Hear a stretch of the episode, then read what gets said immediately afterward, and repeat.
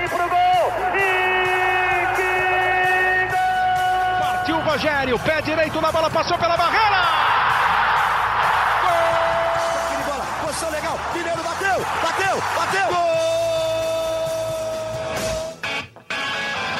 Bom dia para quem é de bom dia, boa tarde para quem é de boa tarde, boa noite para quem é de boa noite. Se você nos ouve de madrugada, boa sorte. Aqui quem fala é Leonardo Lourenço, repórter do GE, e este é o GE São Paulo. Hoje aqui numa versão pocket desse podcast, uma coisa mais rápida, só para a gente comentar rapidamente sobre o sorteio das oitavas de final da Copa Sul-Americana e um pouquinho do jogo deste sábado contra o Ceará pelo Campeonato Brasileiro. Agora há pouco, a Comebol sorteou os confrontos das oitavas de final da Copa Sul-Americana. O São Paulo, que terminou o seu grupo na primeira colocação, estava no pote 1 e vai enfrentar a Universidade Católica do Chile, que terminou na terceira posição do grupo H da Libertadores, do grupo do Flamengo. E como vocês sabem, quem terminava em terceiro dos seus grupos na Libertadores, como prêmio de consolação, joga as oitavas de final da Sul-Americana. Parece que o São Paulo acaba enfrentando um rival que não deve trazer grandes dificuldades, assim como foi até agora nessa Copa Sul-Americana, em que o São Paulo enfrentou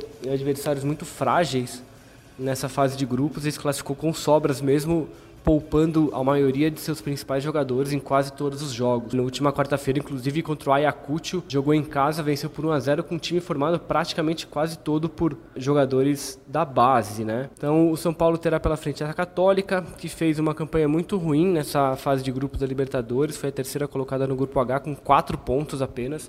Entre os terceiros colocados é o time que menos pontuou e que vem fazendo também um campeonato chileno muito ruim, está na 12 segunda colocação depois de 14 jogos, está mais perto da zona de rebaixamento do que de qualquer outro lugar na tabela. A Católica, que recentemente recontratou Ariel Holan, uh, treinador que passou pelo, pelo Santos no ano passado, vocês devem se lembrar. É um treinador histórico para o time, que foi campeão no Campeonato Chileno em 2020.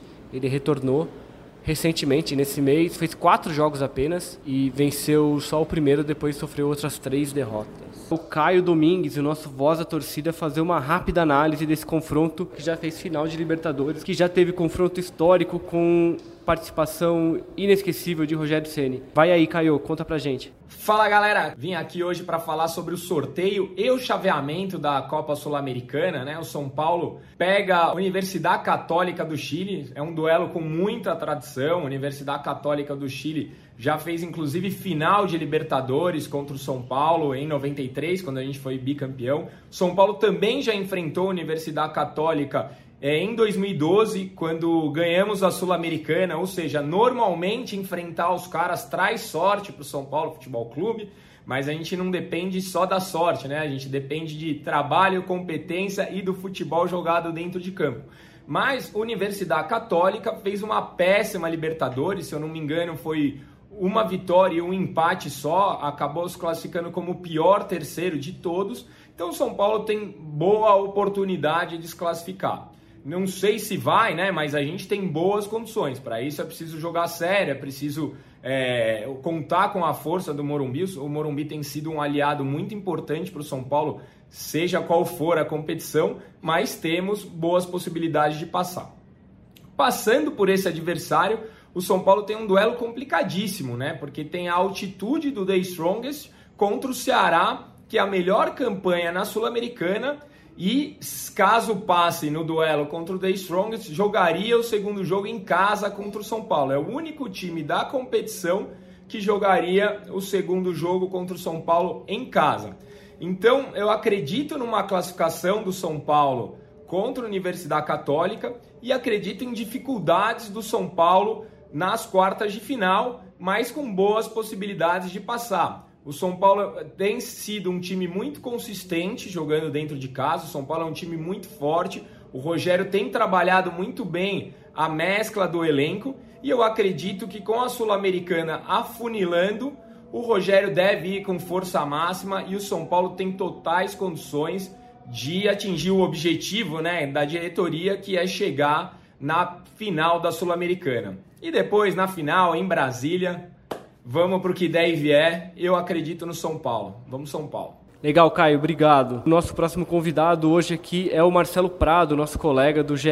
Hoje vai contar também um pouquinho da história desse confronto entre São Paulo e Católica. É sempre um prazer contar com você aqui nesse nosso podcast. Vai lá, Guinho, fala pra gente. Olha, amigos do podcast, tudo bem com vocês? Cara, eu acho assim, se você analisar como adversário, o São Paulo poderia ter pego um adversário mais ou menos tradicional, vai, em termos sul-americanos, como aqui é a Católica. A Católica tem bastante tradição no futebol sul-americano. Mas passando da Católica, eu acho que o São Paulo tem totais condições de passar.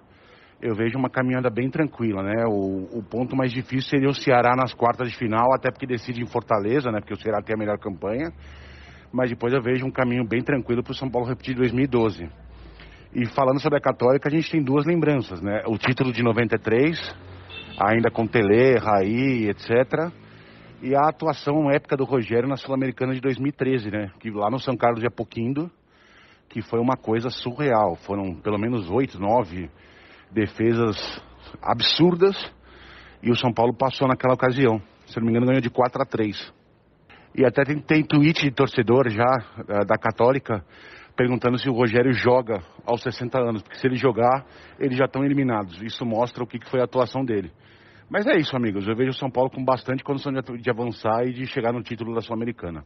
Abração. Bom, além da Copa Sul-Americana, o São Paulo está de olho também no Campeonato Brasileiro, a prioridade do time até agora na temporada neste sábado recebe o Ceará no Morumbi às 19 horas pela oitava rodada do Campeonato Brasileiro. São Paulo que pode acabar o jogo na liderança. Basta vencer o Ceará que assumirá a liderança do Campeonato Brasileiro, já que São Paulo tem 12 pontos, é, está na terceira colocação. O Corinthians que é o líder tem 14 e o Palmeiras que é o segundo colocado tem 12, mas Corinthians e Palmeiras só jogam no domingo. Então, se o São Paulo vencer o Ceará neste sábado, assume a liderança do Campeonato Brasileiro, ainda obviamente à espera dos jogos dos dois rivais rivais no domingo. Contra o Ceará, o Rogério deve escalar força máxima novamente, né? Depois de poupar quase todo mundo no meio de semana, aquele jogo que eu citei contra o Ayacucho. Então, todo mundo deve estar de volta ao time, com exceção do Alisson, que está suspenso, além do Nicão e do Colorado que está lesionado. O time busca também uma marca histórica no Morumbi, porque venceu os últimos 11 jogos no estádio. Se vencer o 12 iguala a marca do time de 2015, com a maior sequência de vitórias no seu estádio, no Morumbi. Só uma coincidência, o Ceará, rival deste sábado, pode ser também rival do São Paulo nas quartas de final da Sul-Americana, se os dois clubes avançarem o Ceará, que é o único time que fez campanha melhor do que o São Paulo na Sul-Americana, então, num hipotético confronto nas quartas de final, o Ceará teria vantagem de jogar em casa. É isso, amigos. Hoje foi VaptVupt, o nosso podcast. Só para a gente comentar rapidamente sobre a Sul-Americana e esse jogo de sábado contra o Ceará. Agradeço de novo o Caio Domingues e o Marcelo Prado pela participação. Ficamos por aqui. Um beijo no coração e um abraço na alma de cada um de vocês. Até a próxima.